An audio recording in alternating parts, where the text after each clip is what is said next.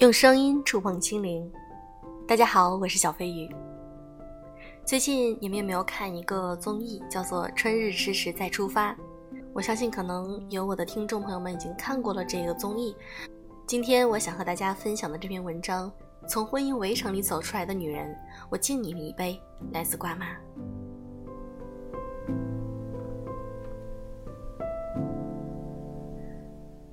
这个综艺里七个嘉宾，除了吴雅婷跟娱乐圈沾边以外，其他的人都是素人。我刚看到节目先导片时就感叹，这些女人真有勇气。被无数次出轨的刘丽琦，结婚半年体检出肾炎被抛弃的陆莹，被自己老公用离婚要挟为她还债的莫非，和那个说我娶你是因为我爱你的人软磨硬泡争夺抚养权的吴雅婷。相比男嘉宾的婚姻之痛，他们每个人都像是落入荆棘，又拼尽全力爬了出来。他们在婚姻结束前后的挣扎、痛苦、深深的无力感，这种扒了一层皮的经历，一旦提起，很难风轻云淡。这是一个重新感受心动、再次出发的节目，也是一个再次揭开伤疤、消毒杀菌、自我治愈的过程。我不磕 CP。我磕这几个女人，让人心疼的强大，能站出来参加这样的一个节目，不管是否能有心动，至少说明她们是有让自己往前走一步的勇气。要知道，从坍塌的婚姻城墙里走出来，再次相信一个人，相信爱情，相信婚姻，这勇气不亚于当初选择在是非争议的旁人不解的揣测中接受离婚的决定。真正让我敲下这些文字分享时，就是昨天最新的一期长白山旅行中，女嘉宾莫非第一个拍灯表达心动。她说这份心动是因为感受到自己被用心对待，不一定是针对某一个人，是自己对爱情还是有向往和期待。可真好，能直面自己的内心。这四个女嘉宾有着不同的性格，有着不同的婚姻经历，但共同点是都离婚了。吴雅婷。离婚前是个全职妈妈，有一儿一女，因爱步入婚姻，但曾经再多的美好加起来都抵不过婚姻里的痛，还是离婚了。所以她除了把离婚对孩子的伤害降到最小，还有安排自己接下来的路怎么走。刚离婚的时候，她睡醒了哭，哭累了睡，直到自己妈妈觉得不对劲，带着孩子赶回她身边。吴雅婷看到孩子的时候，感觉到饿，也知道自己不能垮下来。现在的她是一个主播，有了自己谋生的工作，孩子也留在了自己身边。陆莹是一个舞蹈老师，她和吴雅婷的大姐姐不同，更像是一个被周围人保护的很好的小女孩。婚后体检发现身体有一些问题，可能会影响生孩子。保守治疗一段时间后，前夫选择在她出院的第二天就提出离婚，只是跟陆莹爸爸提了，而陆莹还蒙在鼓里。露营迟迟等不到自己老公来看自己，感觉身体好点儿，就约老公出来走走。面刚端上来还没吃，对面的老公没有表情的说：“我们离婚吧。”没有宽慰，没有解释，没有为他擦泪。面凉了也没吃，还真为露营这姑娘庆幸，才结婚半年，二十九岁，还好不是三十九岁才看清良人并非患难之人。还有让我很心疼的刘丽琦，大学教师，博士在读。嫁的老公不但在生活里很有仪式感，对她的父母也很好。她曾经感叹：怎么什么好事都砸在自己头上？这幸福都不敢相信的生活，在她刚出月子时就中断了。发现老公出轨，原来他们的婚姻里不停的有不同的第三个人出现，就连在国外蜜月还在跟国内的第三个人联系。老公经常主动带自己去看他喜欢的电影，而电影是老公和其他女生一起看过的。她当然闹了离婚，但身边人都劝她忍一下，男人只是爱玩，又不是不顾她和孩子。就连律师也告诉她，孩子刚出生不是好时机。这一忍就是四年，直到最后，男方玩的已经没有了底线，暴露在自己面前。犯错的不是他，但提出离婚就变成了他的错。就连孩子也不解地问：“你和爸爸不爱了，不是吗？”即使离婚了，他也无法走出自我怀疑，不知道自己做的对不对。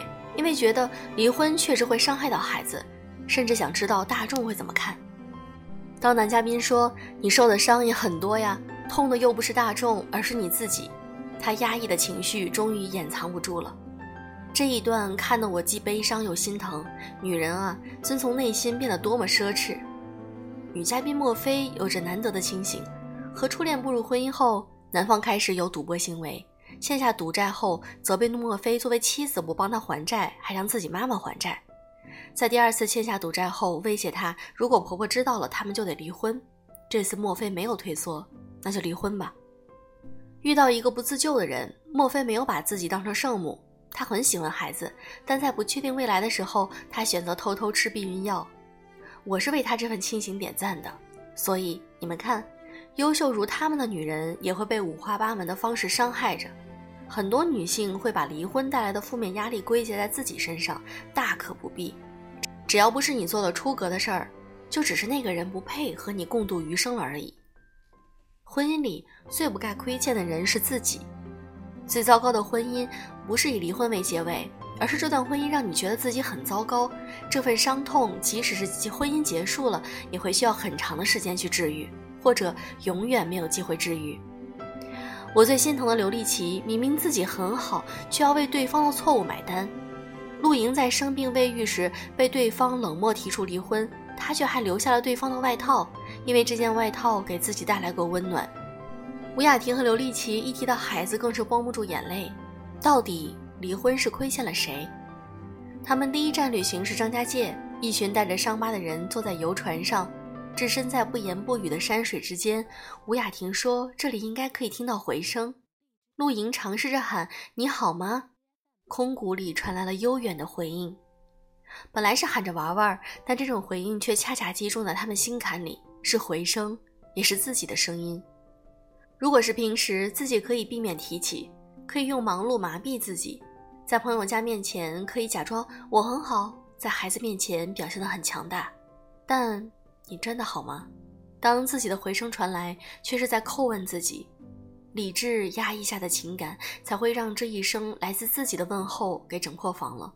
这个问候可能真的太久违了。我们总说对自己好一点，好一点。可面临婚姻中的选择时，很难尊重内心，不是吗？不想让上了年纪的爸妈操心，不想让孩子因为父母感情破裂而受伤，不想被旁人指点，干脆就埋葬了自己的委屈、期待、情感。我有个小伙伴说，他如果离婚了，就不会选择再次进入婚姻，经历过了就好了，不需要再次经历了，谈谈恋爱就可以了。有这样想法的人一定不少。即使是谈谈恋爱的心动，也需要极大的勇气去表达。所以，当墨菲第一个起身按亮心动灯的时候，我也为这份勇气心跳加速了，和他当初拒绝为前夫还赌债一样清醒。墨菲的守护星星 David 在守护过程中非常浪漫用心地准备了独特的礼物，一朵香槟色的玫瑰花，配上墨菲最喜欢的《小王子》里面的一句话：“因为小王子守护的也是玫瑰，而且只有一朵。”一瓶男嘉宾亲手制作的香薰，香薰中的花朵用色彩表达了从秋天到春天的变化，而春天是一个新的开始。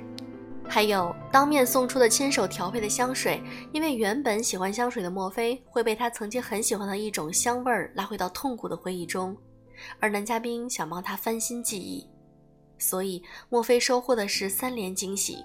我的心要被融化了。被用心对待的感觉是他三十年从来没有感受到的，他喜欢这种感觉，也被这种感觉召唤着。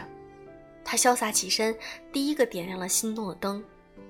但他并不是懵懂的年纪，他清楚自己拍灯是找到了这种感觉，不一定是针对某个人。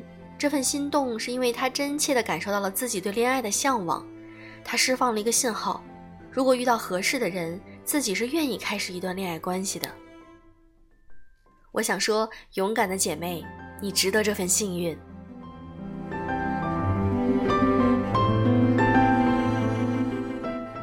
可能听我节目的很多粉丝还没有结婚，或者呢，现在刚刚大学毕业，或者还正在上学中。其实我觉得多了解一些婚姻或者是爱情方面的一些很现实的问题，对你们来说并不是件坏事。也希望大家能够，嗯，支持我的节目，点赞、评论、转发，感谢你们！我是小飞鱼，祝各位晚安。